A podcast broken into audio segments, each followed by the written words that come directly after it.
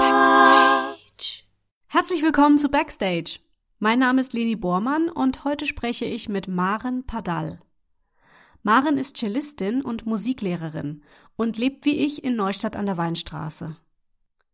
Zu unserer Podcast-Aufnahme brachte sie ihr selbst gebautes Campanula Cello mit.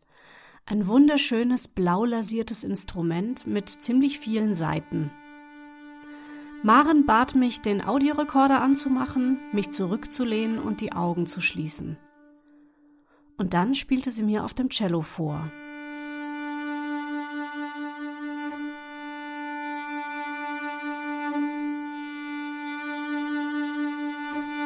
kein reproduzierbares Stück, sondern Klänge, die in mir Bilder und Empfindungen erzeugten.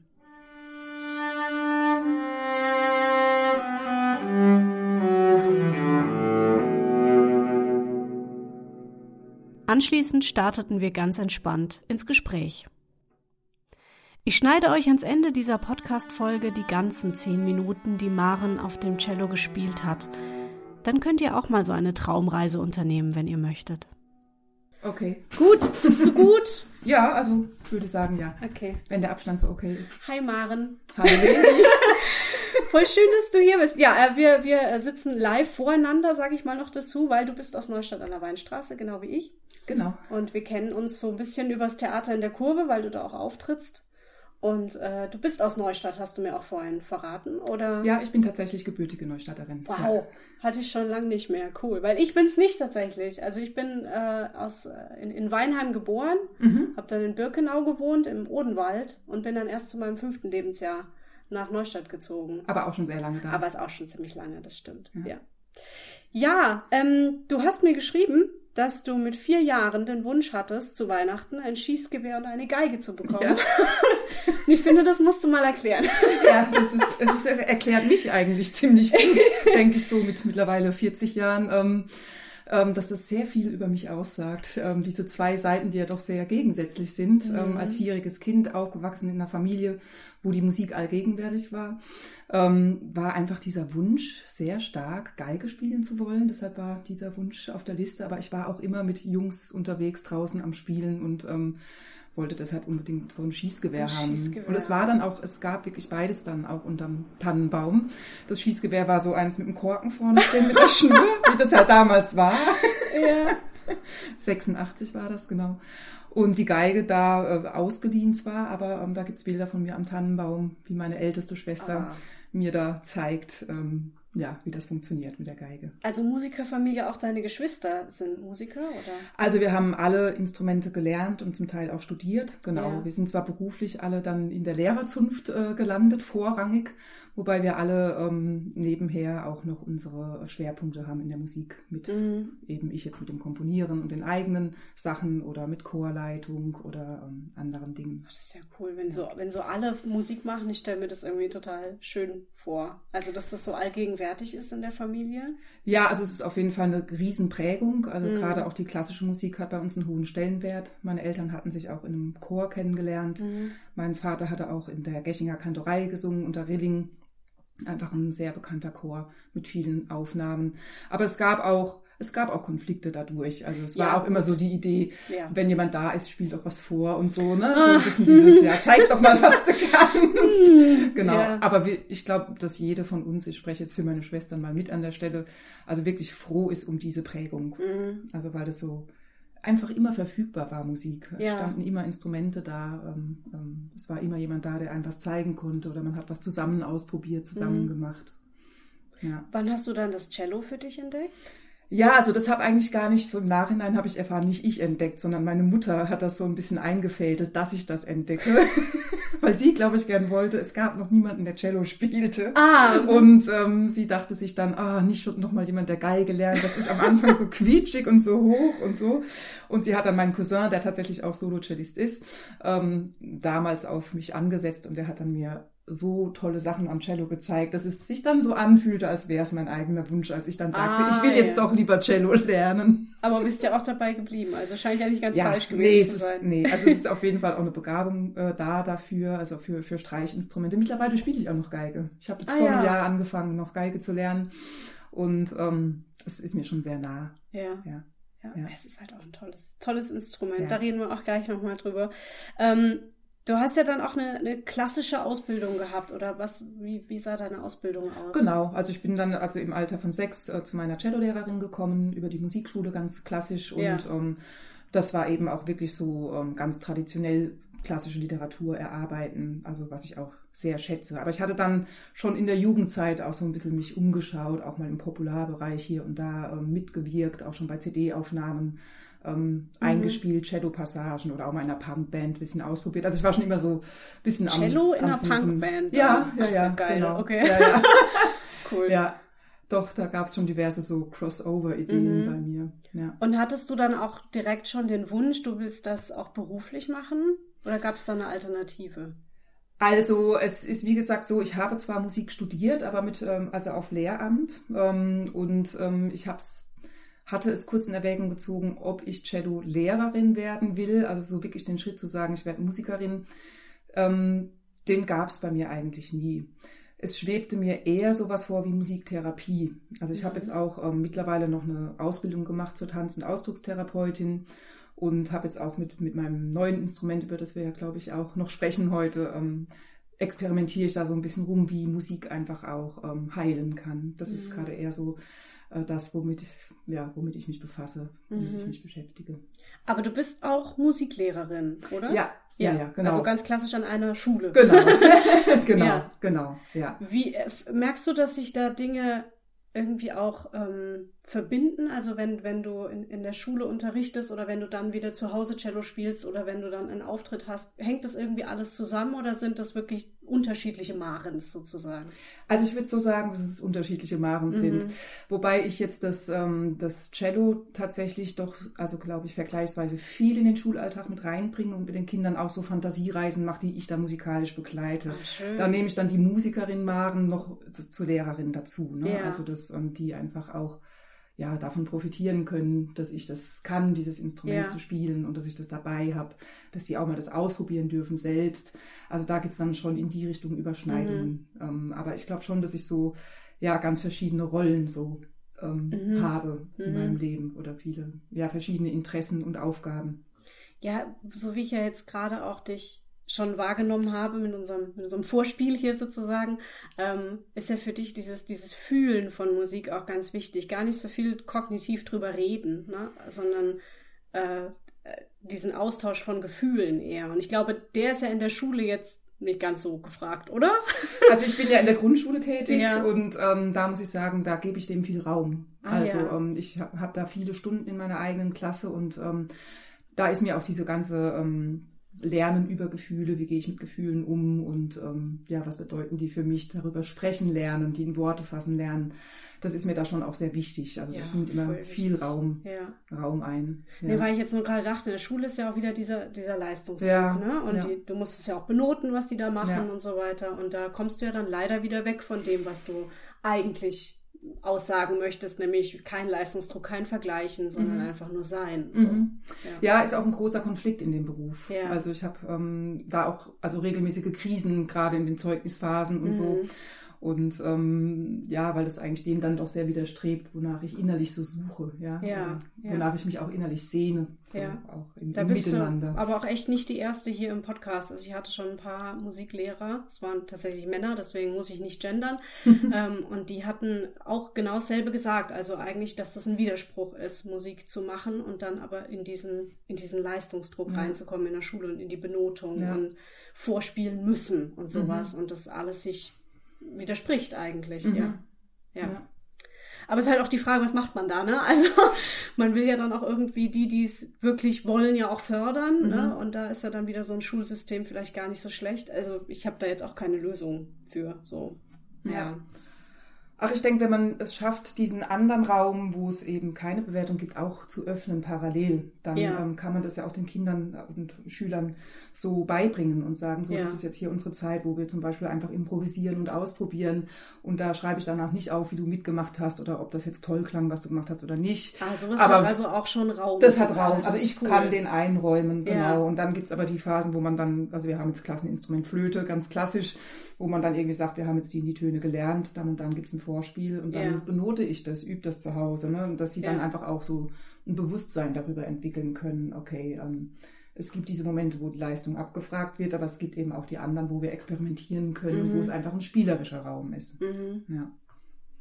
Ja. Wie setzt sich so dein, dein beruflicher Alltag zusammen? Ist es vor allem Schule oder ist es vor allem Auftreten, vor allem Üben? Äh, oder ist es alles irgendwie in einen Tag gestopft? ja, also ähm, im Moment ist tatsächlich ähm, auch Corona-bedingt ähm, immer noch vorrangig Schule yeah. das Tätigkeitsfeld. Ähm, jetzt gab es auch musikalisch eine Veränderung. Ich hatte ja ein Duo mit dem Jeremiah Wood, von äh, Barnacle und Wood. Der war hier schon zu Gast, Folge 101. So, genau. ähm, und das äh, existiert aber jetzt so im Moment nicht mehr. Und jetzt muss ich auch erstmal schauen, was, wo will ich denn für mich hin? Also es mhm. gibt schon so ein paar Ideen jetzt für den Winter, wo ich also alleine ähm, eben so einen Kontrapunkt eigentlich setzen möchte zu diesem ja, Gefühl, dass man in der Weihnachtszeit immer so gehetzt ist, was ich ja eigentlich so gar nicht passend finde für den mhm. Winter, wo man ja doch in der Tendenz müder ist und eigentlich so ein bisschen sich nach Ruhe sehnt. Ähm, also da möchte ich auf jeden Fall ein Konzertformat, ähm, bin ich dabei zu entwickeln. Und ähm, ja, es gibt auch hier und da Kooperationen mit anderen Musikern, wo ich Lieder, die ich komponiert habe, arrangiere und auch aufnehme. Aber das ist alles gerade noch so ein bisschen, würde ich mal sagen, am Sieden. Es kocht noch nicht, ist ja. noch nicht klar, wo wird es hingegossen, was, was kommt da am Ende bei raus. Aber, also spannend, aber ja. Ja. Wie war dann die, die konzertfreie Zeit für dich während Corona?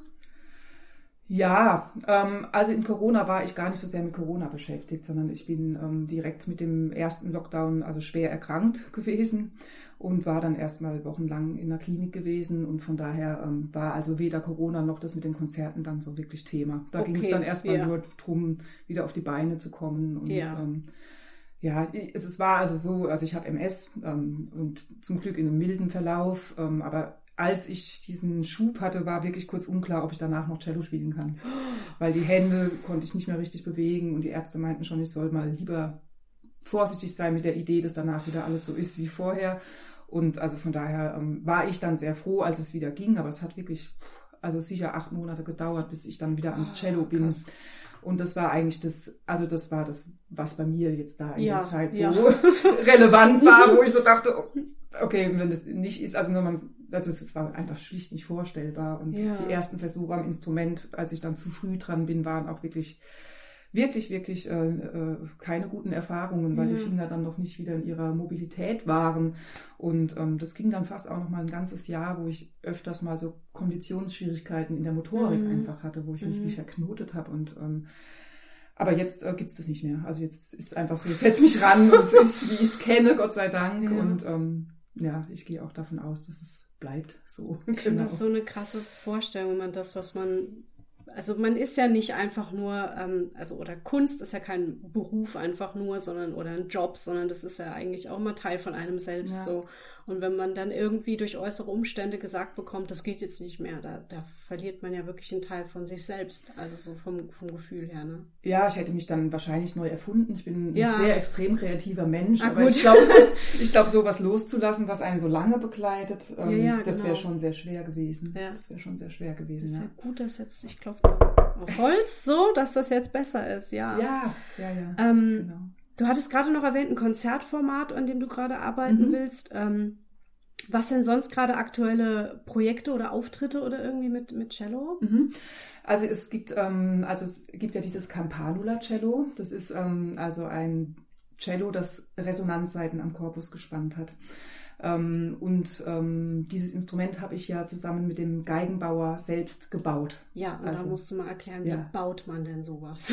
Ja, man braucht viel Geduld beim Hobeln, kann ich nur schon mal sagen. okay. Das hat mich echt tierisch genervt. Ich bin überhaupt kein Mensch, der so Wiederholung von immer gleichen Dingen liebt. Gibt ja Menschen, die verlieren sich da drin meditativ. Ich werde dann re recht schnell aggressiv und denke, ich brauche jetzt eine andere Beschäftigung.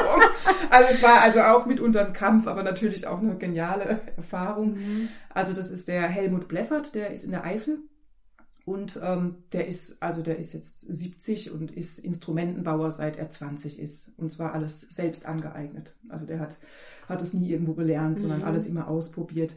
Und der hatte so diese Vision, ähm, Es gibt die Sarangi, das ist ein indisches Streichinstrument und ähm, die hat Resonanzseiten, die Sarangi. Und dann dachte er, das müsste doch bei einer Geige, bei einem Cello auch funktionieren. Also Resonanzseiten heißt, die werden nicht gezupft, die sind einfach dabei und schwingen mit. Schwingen mit, wenn man streicht. Mhm. Also man kann die auch zupfen. Das mhm. ist also auch, auch möglich, das noch als Klangfacette zu nutzen. Die sind auch gestimmt tatsächlich, mhm. nicht irgendwie nur gespannt. Also auf der Campanula Cello ist das in G-Dur äh, gestimmt.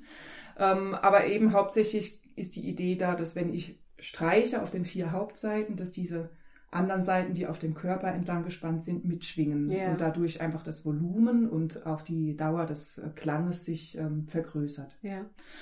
Und ähm, genau, der bietet dort so Baukurse tatsächlich an. Also man kann sich mit ihm in Verbindung setzen, das macht er auch immer noch, ähm, und kann eben sagen, ich möchte eine Geige, Bratsche, Cello, Kontrabass sogar auch bauen.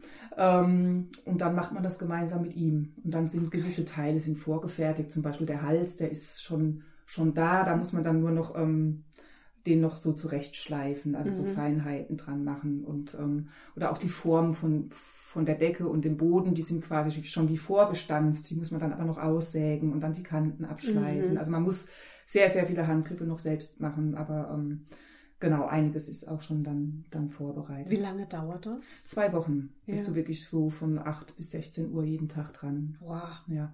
Sehr intensiv.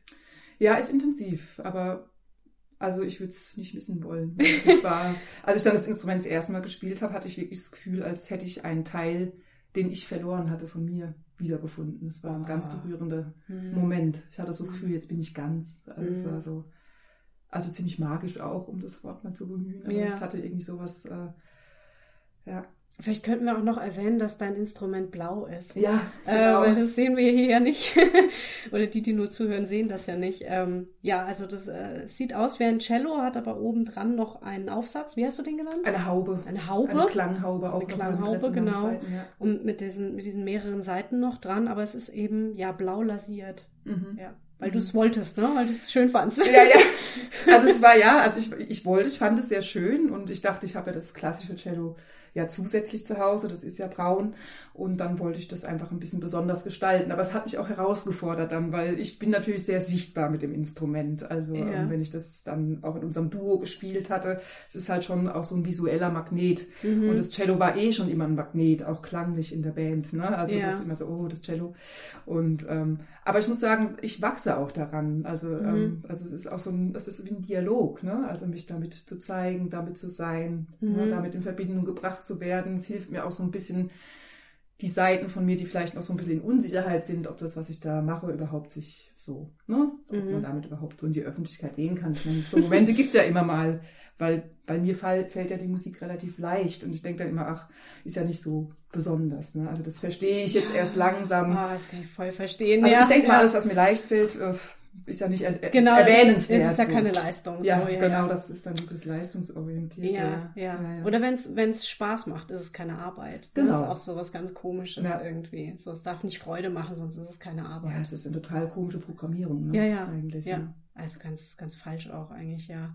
Ähm, Jetzt wollte genau, ich, ja, wegen, genau. genau. Und der, der Helmut, ähm, ähm, der hat quasi, ähm, also mit dem mache ich auch Musik, mit diesem Geigenbauer. Wir haben ein Ensemble, was eigentlich ähm, so im inneren Kern aus drei Leuten besteht, eben aus Helmut Leffert, der Isabel Eichenlaub, die ja auch eine begnadete Cellistin hier aus der Region ist. Die muss ich auch noch hier rein. Sehr gerne. und, und, und ich, wir sind zu dritt so der Kern und dann kommen dann manchmal noch andere Musiker dazu. Mhm. Und wir hatten jetzt zum Beispiel in Schifferstadt im Club Ebene 1 einen Auftritt. Wir werden jetzt im November in Freiburg auftreten. Wie nennt ihr euch? Wir heißen einfach Campanula Ensemble. Ja. Weil wir eben so in einer wechselnden Besetzung sind, haben wir jetzt uns da keinen anderen Namen kreiert. Mhm genau.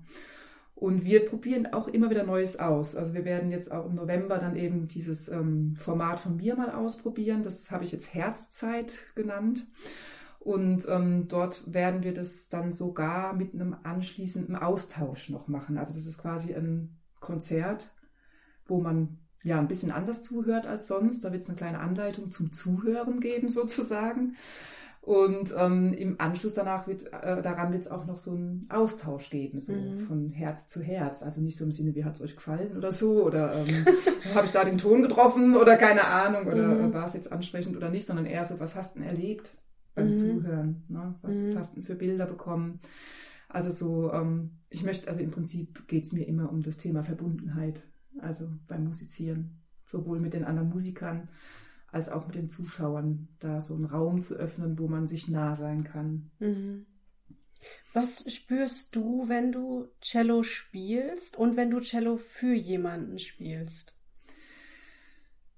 Also wenn ich alleine für mich spiele, gibt es so zwei unterschiedliche Marens auch irgendwie. Also da gibt es durchaus die, die sich dann auch mal so technisch gerne an was abarbeitet und versucht so ein bisschen ja, Fingerfertigkeit zu trainieren und dann auch so einen Ehrgeiz hat zu sagen, die bestimmte Etüde möchte ich jetzt aber auch mal hinbekommen, mhm. auch wenn die echt knifflig ist. Und dann gibt es eben die, die auch sich einfach mit dem Instrument einfach hinsetzt, manchmal sogar einfach auch im Garten, also gar nicht mehr im Haus, sondern irgendwo draußen. Und ähm, ich bin dann aber tatsächlich immer auf der Suche nach Kommunikation mit der Musik. Also wenn ich mhm. im Garten spiele, dann gehe ich immer in Interaktion mit den Vögeln zum Beispiel. da gibt es schon dann gar nicht mehr so dieses für mich alleine. Also ich merke, dass ich eigentlich schon ein Gegenüber irgendwie brauche. Also mhm. ähm, wenn, also wenn ich in dieses freie Musizieren gehe, dann, ähm, dann bin ich wie offener und wacher, wenn, wenn, wenn noch Zuhörer da sind. Mhm. dann entstehen auch immer so ganz, ganz besondere Musiken. Also, und kommst du dann auch weg von, von der Leistung von, oder von dem Performen sozusagen, dass du jetzt den, den Zuschauern was geben musst? Ja, also ja. da habe ich mich aber über Jahre ne, mhm. rausgearbeitet, weil also im Klassikbetrieb herrscht ja schon eine große Konkurrenz ja. untereinander. Und ähm, also so habe ich es erlebt und so bestätigen das die meisten, die ich kenne mhm. auch, ähm, wo es dann immer viel drum geht, eben wer macht die bessere Note oder ähm, wie kriegt man jetzt den Stück, wie klingt das Stück bei ihm und bei mir. Aber ich bin ja jetzt auf einer Ebene angelangt, wo ich ja jedes Mal Musik neu schöpfe. Also das heißt, ich kreiere ja einen Rahmen, wo es schon gar nicht mehr vergleichbar ist. Also spiele ja nichts, wo jemand sagen kann, das hätte jetzt aber jemand anders besser gespielt. Ja. Und ähm, es interessiert mich auch nicht mehr. Ich kann auch, ich kann auch ganz ehrlich sagen, es gibt genug Journalisten, die sind besser als ich, ja. Aber es gibt, aber es interessiert mich auch gar nicht mehr, weil, weil mich, was mich interessiert, ist so dieses, wie fühle ich mich eben dabei? Mhm. Und kann ich eigentlich, wie du es ja auch vorhin beschrieben hast, kann ich weit werden, wenn ich mhm. Musik mache. Also ich versuche eigentlich dass ich, dass ich leer werde, dass mein Kopf sich leert, dass mein Herz weit wird und danach suche ich beim Musizieren. Mhm. Also ich bin auch nicht mehr kompositorisch dran, dass ich denke, wie komponiere ich das raffiniert, damit es geschickt klingt oder so, ja, mhm. damit es abwechslungsreich ist, ja, sondern es ist eher so dieses, ah, ich spiele und wenn ich dann was höre bei mir selbst, wo ich finde, das berührt mich gerade, dann gehe ich dem Klang hinterher und höre dann wie voraus und was folgt dem. Mhm. Also so entsteht die Musik im Moment, dass ich quasi ihnen voraushöre, wo geht es jetzt von hier aus weiter. Boah, du kannst es toll in Worte fassen. Danke. Also, weil ähm, ich finde das oft gar nicht so leicht, das zu beschreiben, ne? was ja. da so passiert in einem und ja. mit den Zuschauern oder Zuhörern. Und ja, ja. toll. Ja. Ähm, ich hatte vorhin noch was zu diesem Campanula-Dings. Genau. Ich habe mich erinnert, als du vorhin beschrieben hast, äh, äh, wie ihr das, äh, also wie ihr auf der Bühne seid, dass ich euch mal gesehen habe im Theater in der Kurve zusammen mit der Hedda, Hedda Brockmeier. Ja, genau. Ähm, da hattet ihr die, die kleine Meerjungfrau vertont, kann genau. man das vielleicht so sagen. Also sie hat den Text gesprochen und es, ihr habt äh, Geräusche gemacht tatsächlich auch mit euren Instrumenten, aber eben auch Klänge, Musik und so Welten gebaut. Habe ich als unglaublich tollen Abend in Erinnerung. Das ist aber schon eine ganze Weile her. War aber ein total spannendes Projekt, weil eben die ja. Idee war genau nicht, dass wir das Märchen vertonen, sondern dass die Musik gleichwertig ist mit dem Text. Und ja. das war ein krasser Prozess mit der Hedda zusammen, die ja den Text hatte als Sprecherin und ja. die quasi quasi den Ursprungstext, ähm, der nicht jetzt der Originaltext von Andersen war. Wir hatten da einen anderen, äh, sehr, sehr ähm, bildhaften Text, ganz tollen und Text. Und auch, glaube ich, mit einem schöneren Ende, meine ich. Genau. Ja, weil das Original genau. hat so ein brutales Ende. Genau, genau, ja. genau. Nee, da ja. ging es dann eher um diese, äh, ja, um eine positive Verwandlung. Ja, genau. Ja, genau. genau. Ja. Ähm, und sie hatte den Text für die erste Probe massiv gekürzt. Mhm. Und wir haben immer noch gesagt, sie ist uns noch zu viel. Und in jeder Probe haben wir immer wieder gesagt, es ist noch zu viel, es ist noch zu viel. Wir wollen ein Gleichgewicht schaffen zwischen, mhm. weil dieses Konzept, es gibt Märchen, man vertont es, das ist ja recht bekannt, ja. gibt es auch immer wieder, oder es gibt irgendwelche Gedichtvorlesungen und die Musik ist so dabei. Aber wir wollten halt, dass die Musik also genauso viel zu sagen hat wie der mhm. Text. Und das war, also war wirklich ein, ein, ein, ein schwerer Weg auch für Hedda als Sprecherin, die dann irgendwann da saß mit Tränen in den Augenwinkeln und jetzt muss ich noch mehr streichen. Aber ich glaube, es ist uns ganz gut gelungen, wie du sagst. Wir haben mit der Musik auch Welten erbaut. Also wir haben ja, eben ja. nicht dann nicht nur klangmalerisch ergänzt, sondern manchmal ähm, startete ein Kapitel ja auch von der Musik aus, so dass erst die Bilder auftauchten, die die Musik kreierte und dann hat der Text ergänzt, ja. weil sonst ist es ja oft umgekehrt, dann ist der Text da und die Musik malt das irgendwie dann aus. Ja. Aber wir haben es dann auch oft gedreht, dass die Musik quasi den Rahmen setzt und der Text dann zum Teil ja auch nur noch wirklich ähm, zitathaft dann ähm, einfließt. Ja, ja. Ja. ja. Ja, und jetzt auch Instrumente sahen halt auch so toll aus und dann äh, hatte Heinz noch wunderschönes Licht dazu irgendwie gemacht und es ja. war so ein richtig magischer Abend so, ja, ja. Sehr schön. Ja. Lass uns mal noch über deine Liedermacherei sprechen, wenn es mhm. okay ist. Ähm, da gibt es ja auch eine etwas tragische Geschichte hinten dran. Du darfst so viel erzählen, wie du, ja, wie du magst klar, davon. Also klar. es gab ja einen, einen Wendepunkt sozusagen, ne, wo du dann auch angefangen hast, wirklich zu, zu schreiben, zu kreieren, zu kreieren ja. ja. Ja, also es war wie gesagt schon so, dass ich so die meiste Zeit ja, ähm, ja reproduktiv war mit der Musik, dass ich eben Klassik ähm, gespielt habe, auch in Orchestern und Ensembles mitgewirkt habe. Ja, dann die paar Experimente in den Bands, da habe ich aber eher so Basstöne gespielt, keine große Rolle gehabt und ähm, dann war es so, dass, ähm, also ich habe ja vier Schwestern und eine ist verunglückt im Jahr 2006, also tödlich verunglückt. Und das war, also das war ein totaler Einschnitt insofern, als dass ich da erstmal gar nichts mehr Musik mit, mehr mit Musik ähm, zu tun haben konnte. Also vielleicht nicht unbedingt wollte, aber es ging einfach nicht. Also ich war wie in einem Schock. Mhm. Also wirklich unter Schock, dass ich, äh, also ich konnte nichts hören, es ging mir sofort zu tief, ähm, das hat mich zu sehr, ich konnte einfach nichts ertragen, was mich berührt, so mhm. wirklich. Und ich kann dir gar nicht sagen, wie dann der Impuls kam, aber ich weiß noch genau, wo in Freiburg, in meiner damaligen Wohnung, ähm, ich dann mein erstes Lied komponiert habe. Und äh, da geht es quasi um den Verlust meiner Schwester. Und ähm, der Text, der war quasi, ich habe mich dran gesetzt, ich habe dieses Lied gespielt und es war einfach da. Das war, ist, ist, ist kein Lied, wo ich dann wochenlang immer wieder mal am Text gebastelt habe oder an der Melodie, sondern ich bin dran, hatte so ein Anfangmotiv habe dann gesungen und im Singen kam schon der Text und es war so ein ganz versöhnlicher Text, also wo ich im Prinzip ähm, erzähle, dass ich jetzt alleine da sitze und mich frage, wo sie ist. Und am Schluss so diese Wendung, dass sie äh, eigentlich überall ist, vor mir, neben, hinter mir, über mir, unter mir. Mhm. Also es ist, äh, ja, und ähm, das, das ist eigentlich also sehr, sehr erstaunlich, ja. Also ich erlebe es oft so, dass wenn ich dann ein Lied schreibe, dass oft der Text gleich da ist, weil ich den Eindruck habe, der Moment, wenn ich ein Lied schreibe, ist auch meistens einer, wo ich irgendwo in der Qual stecke, muss ich mhm. ganz klar sagen. Ich bin jetzt keiner, der so Musik schreibt über Juhu und ich war an den Strand und trinke einen Cocktail. äh, auch schön, also mache ich auch ab und zu Kein Sommerhit zu erwarten. Ja, aber ich bin kein Sommerhit zu erwarten. Definitiv nicht. Für den Herbst und Winter ist dann wieder was dabei. Okay. okay. Ja, aber das, das war also, ja, und das war, war dann auch so der Anfang, dass ich mich wieder auf Musik so einlassen konnte. Mhm. Der Weg ging dann tatsächlich erstmal über die Band von Jeremiah Wood dann. Und ähm, aber nebenher entstanden dann immer, immer wieder auch eigene Sachen. Ich habe mich dann auch viel ausprobiert mit dem Loopgerät und dem Cello. Ja. Und ähm, genau eben auch mit Gesang immer. Und ähm, ja, das äh, ja, ist schon immer wieder ähm, Thema, dass ich dann neue Melodien habe. Aber ich bin ein bisschen undiszipliniert. So. Ich Na, sowas. Ich weiß nicht, weiß nicht, wie viele so Lieder so halbfertig da auf meinem Loopgerät rumschwirren, mhm. ne? aber so diese Idee, das dann mal wirklich auf den Punkt zu bringen und mal aufzunehmen. Aber ja, jetzt fange ich ja mal Stück für Stück ja, an. Ja, ich wollte gerade sagen, du das hast ja jetzt einige Pläne, also. genau, ja, ja, ja.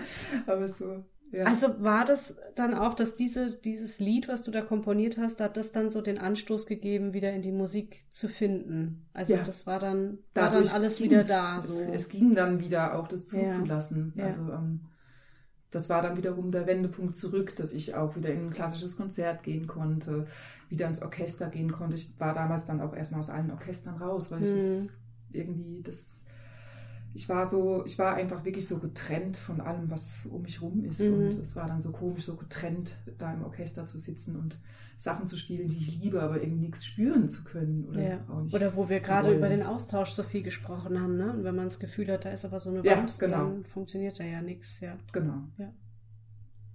Wenn du Lieder schreibst, was inspiriert dich? Du hast jetzt gerade gemeint, die große Qual. also sind das Dinge aus, aus deinem Leben, die dir passieren und die verarbeitest du dann?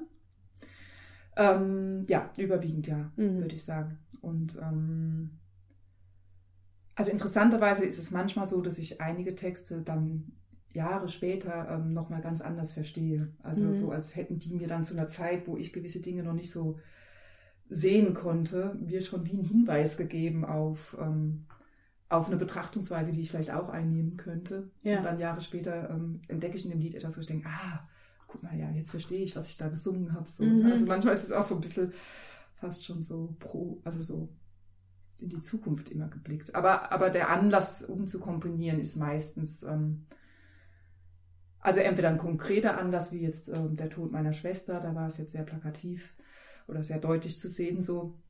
Ähm, aber es, manchmal ist es auch einfach nur ein undefinierbares Gefühl in mir, wo ich mm. gar nicht so genau weiß, wo kommt es her. Mm. Und wo ich dann, dann auch Erleichterung finde, wenn ich dann Musik mache. Ja. Also das ist, ist schon so, dass ich, glaube ich, eher so jemand bin, der die Musik dann doch auch ein bisschen als therapeutisches Mittel hier und da für sich ja. nutzt.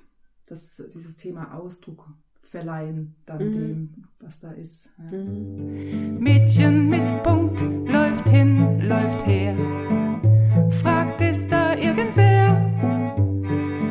Mädchen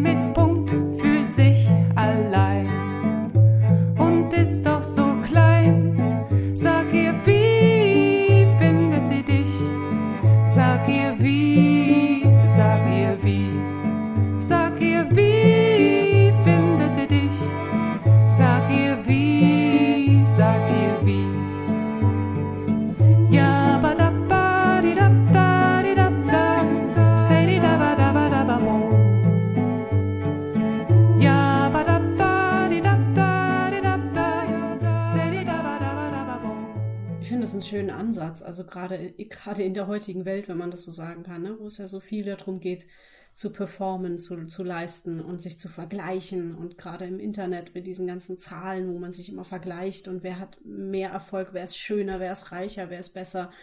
Ähm, einfach mal wieder zurückzufinden mhm. zu, zu sich selbst ne? und zu dem, was, was Musik und Kunst wirklich ist und kann und soll und so.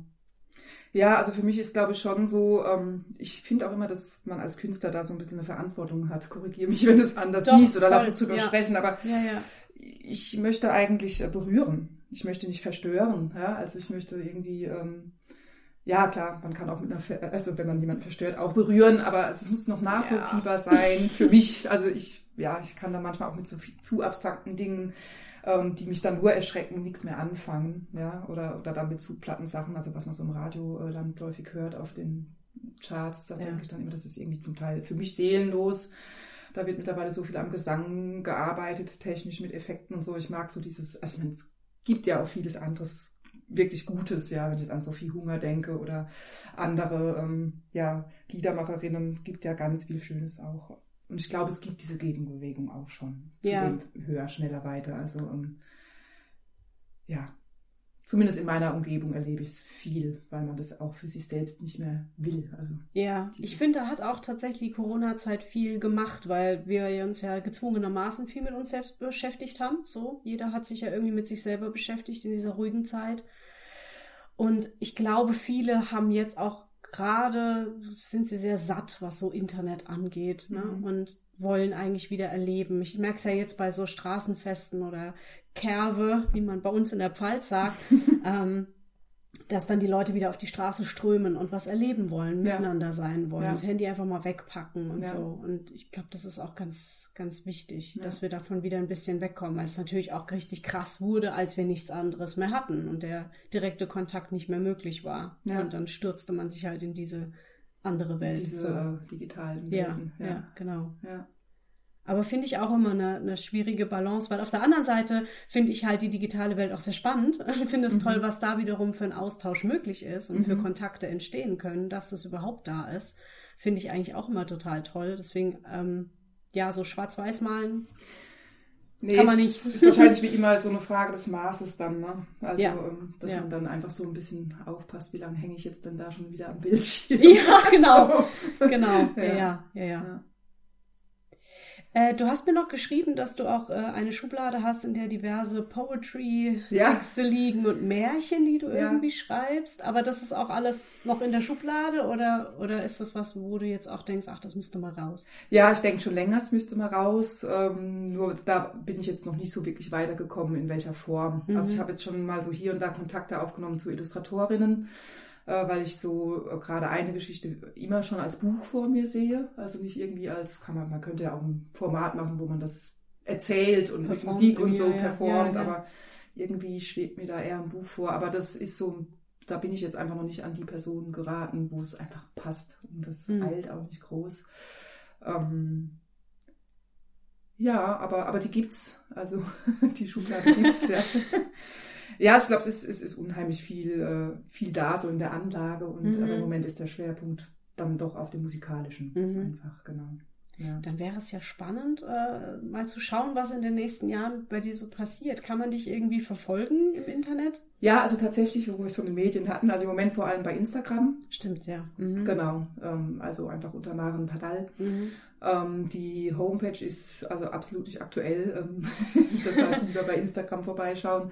Da stehen dann aktuelle Konzerthinweise drauf und ähm, da kann man dann auch ein bisschen sehen, was vielleicht noch so kommt. Ja, schön.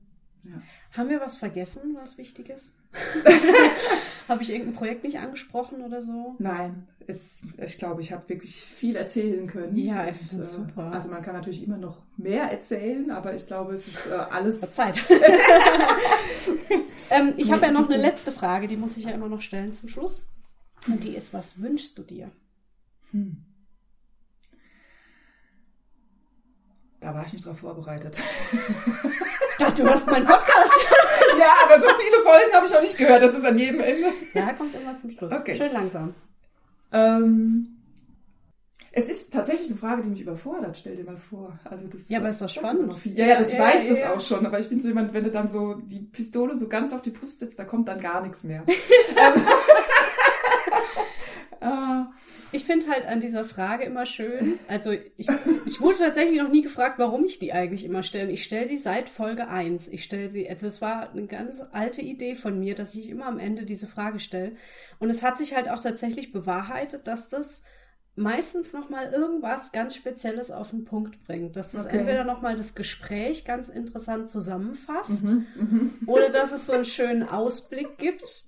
Ähm, und manche Leute antworten mit einem Satz Ja. und dann war's das. Manche fangen noch mal ein ganzes Gespräch mit mir an über irgendwas und dann geht die Folge doch noch mal zehn Minuten. Okay, ja. Ich finde es einfach total interessant, weil es meistens dann doch noch mal irgendwie ja so auf den Punkt bringt, wa was ist jetzt gerade in diesem Moment wichtig? Ja. So, wo soll's hin?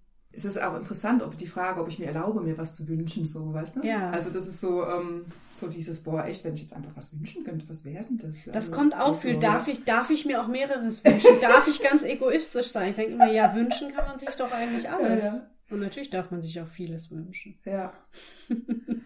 Also ich glaube, dass ähm, meine die, die Tatsache, dass ich gerade nicht antworten kann, äh, zeigt, dass ähm, also was ich mir eigentlich wünsche, ist, dass ich irgendwie noch ein bisschen mehr so, sagen wir mal, so Klarheit sehe für meinen Weg. Ja, Mhm. weil ich meine, wie wir jetzt auch gehört haben im Gespräch, ist ja, ich habe irgendwie so viele Ideen, die irgendwie so halb in der Welt sind oder zum Teil gar nicht in der Welt sind und dann nimmt immer wieder Schule auch sehr viel Raum ein und ähm, dann gibt's immer auch mal wieder gesundheitliche Themen und so weiter.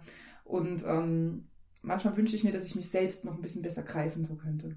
Ja, vielleicht kam das jetzt im Interview nicht so rüber, dass ich mich nicht greifen könnte, aber so für mich ist halt der Eindruck, ja, ich mache halt hier mal ein bisschen das und hier mal ein bisschen das und vielleicht bin ich auch so, dann würde ich Mhm. mir darüber Klarheit wünschen und einfach Mhm. sagen, ich bin halt sprunghaft und ähm, ich konzentriere mich halt mal auf das und dann mal auf das und dann gibt es vielleicht auch mal eine Zeit lang gar nichts für mich und ich bin einfach nur Lehrer, also Lehrerin in Anführungsstrichen.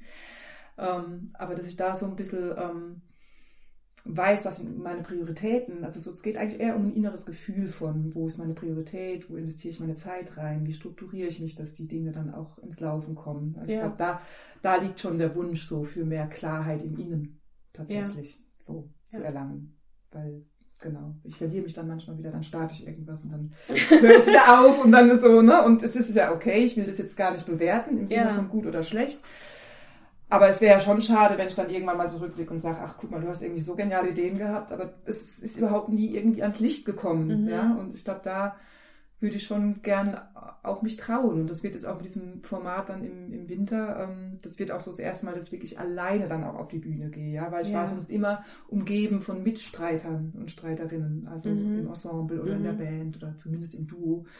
Und, und vielleicht sage ich auch, danach brauche ich nicht mehr, es ist gar nicht das, was ich will, allein, aber ich glaube, dass der Schritt jetzt trotzdem auch mal gut ist, zu sagen. Ähm, Und es jetzt ist ja auch so ein Herzensprojekt von dir jetzt, Ja. ne, mit dem Thema. Also ich glaube, das ist. Ja, ja, wir hatten ja auch schon dieses Klang der Stille ähm, Projekt laufen im Duo, wo es ja auch darum ging, dass die Leute im Liegen zuhören und dass man irgendwie ja wirklich so Musik macht, die einfach so nach innen Mhm. führen soll, so in, einfach in so einen schönen Raum, den wir glaube ich alle in uns tragen, Mhm. ja, und wo wir aber vielleicht so im Alltag den Kontakt verlieren und, und gestresst und gehetzt und angespannt sind. Aber ich würde gern wieder den Weg in diesen Raum öffnen, sowohl für mich als auch für andere, dass wir da wieder eine Anbindung haben.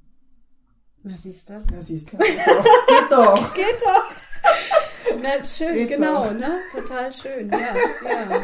Also vielen, vielen Dank. Auch, auch vielen Dank für dein Spiel vorhin. Fand ich total inspirierend und äh, fand das Gespräch total inspirierend. Ich hatte ganz viel Gänsehautmomente und äh, hoffe oder bin ziemlich sicher, dass einige, die jetzt zugehört haben, das genauso empfinden. Ich finde es ganz toll, was du machst und mach einfach weiter. Das ist total schön. Okay, danke dir. Vielen Dank, dass ich hier sein konnte.